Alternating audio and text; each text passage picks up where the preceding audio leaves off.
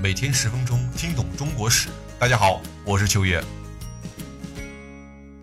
不炼金丹，不坐禅，不为商贾，不耕田，闲来就写青山脉，不食人间造孽钱。好，直到上一期节目呢，我们花了整整三十期的内容，写完了元顺帝妥焕帖木儿其坎坷的一生。央视纪录片《中国通史》中有这样的一段记载。至正三十年四月二十八号的这一天，元顺帝留下了他在这个人世间最后的身影。历史并没有详细的记载，回到了漠北大草原的他，面对帝国崩塌时的心情，我们也无法猜测这位大帝会如何看待自己的这一生。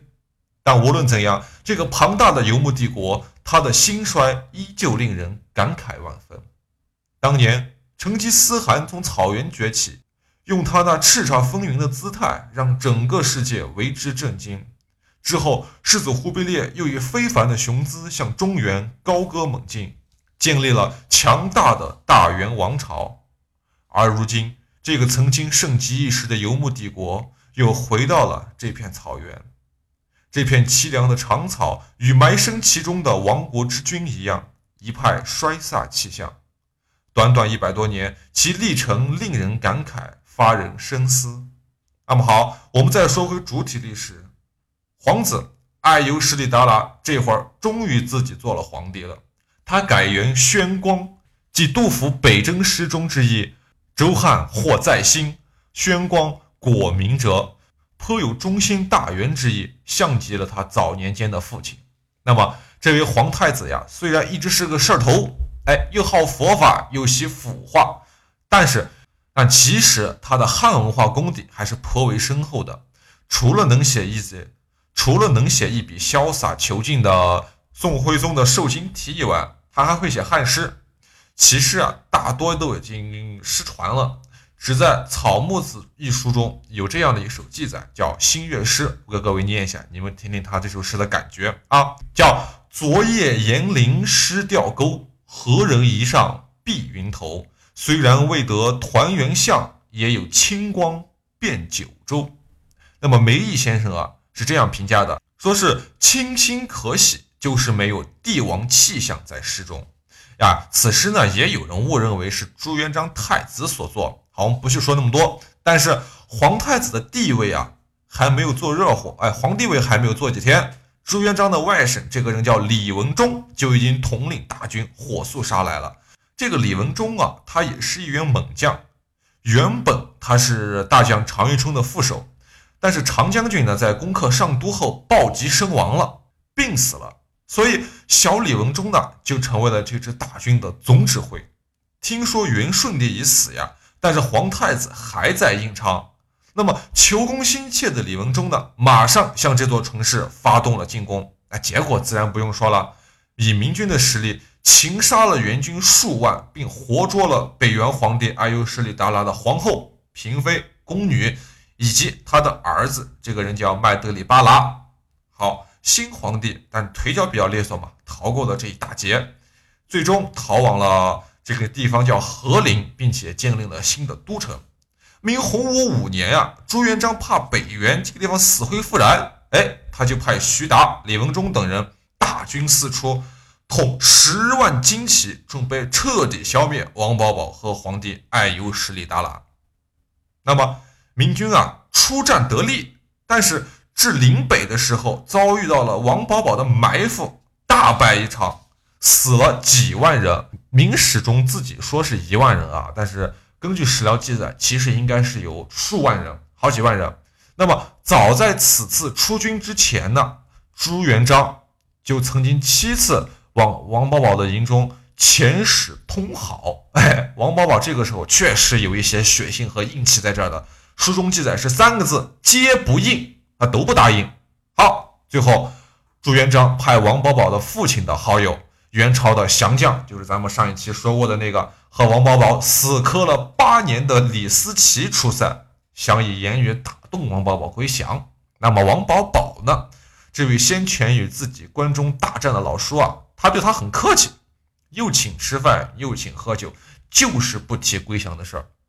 待了数日啊，王保保派人送老叔给出境。哎，行至塞下时，送行的骑士临别，突然对李思齐说：“哎，我家主帅有命，想请您留一物做纪念。”那么李思齐很奇怪呀，咦，我远道而来哈，没有带什么重礼呀。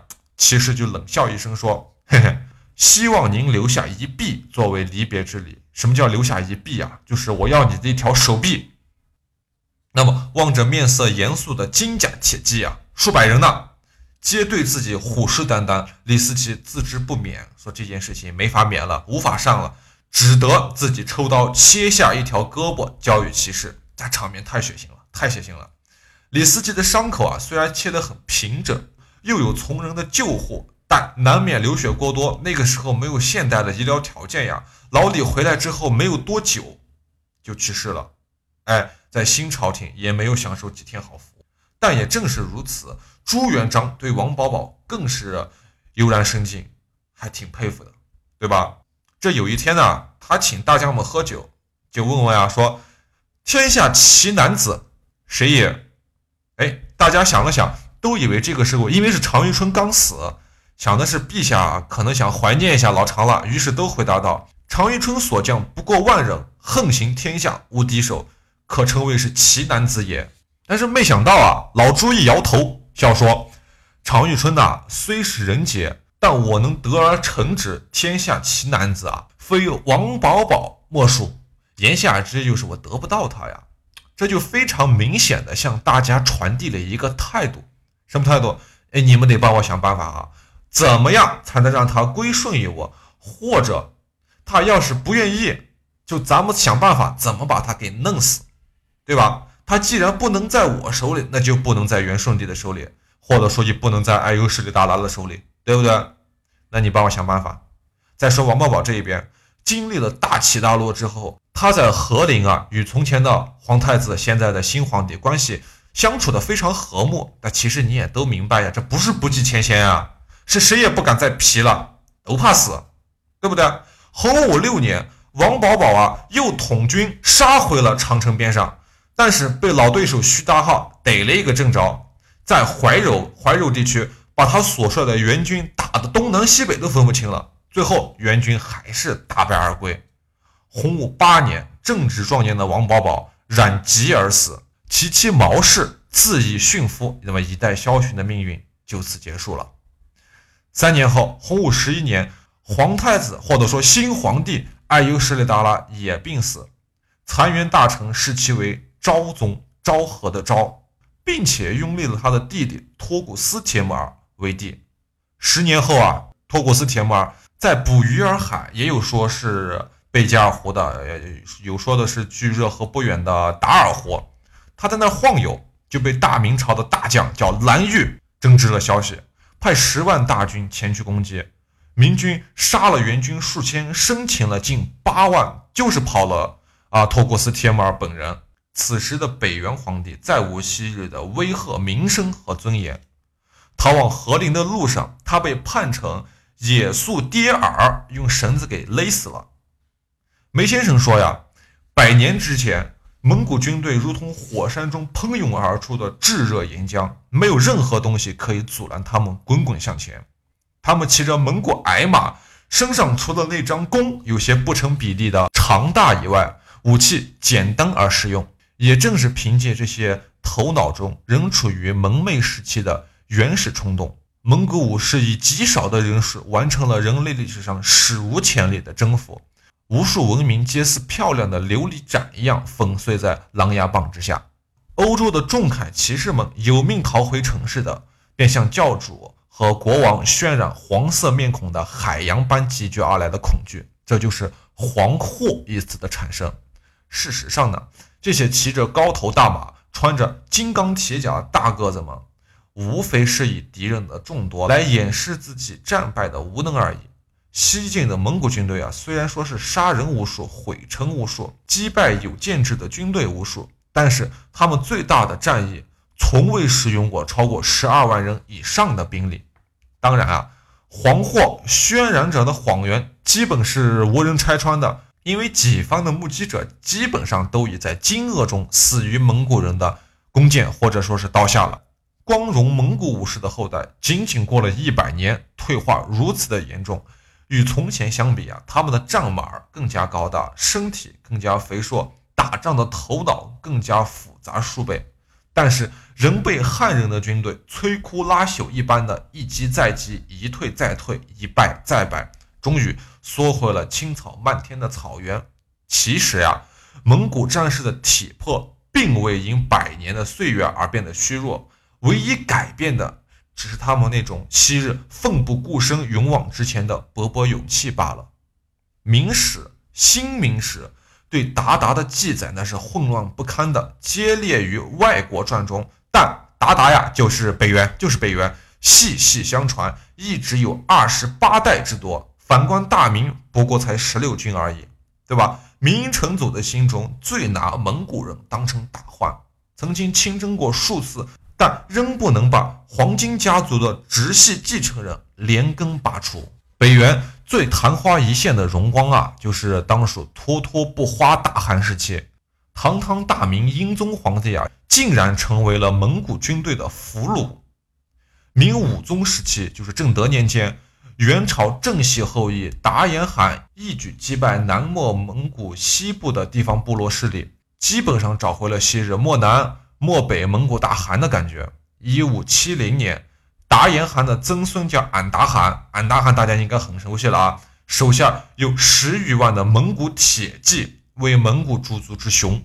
哎，那时的明朝宰相啊，也是一个大家非常熟悉的人，叫张居正等人，他们很有政治远见，封其为顺义王，从经济上给予了蒙古人不少的好处，但最终换来的是和平以及顺义王对于明朝的。朝贡关系。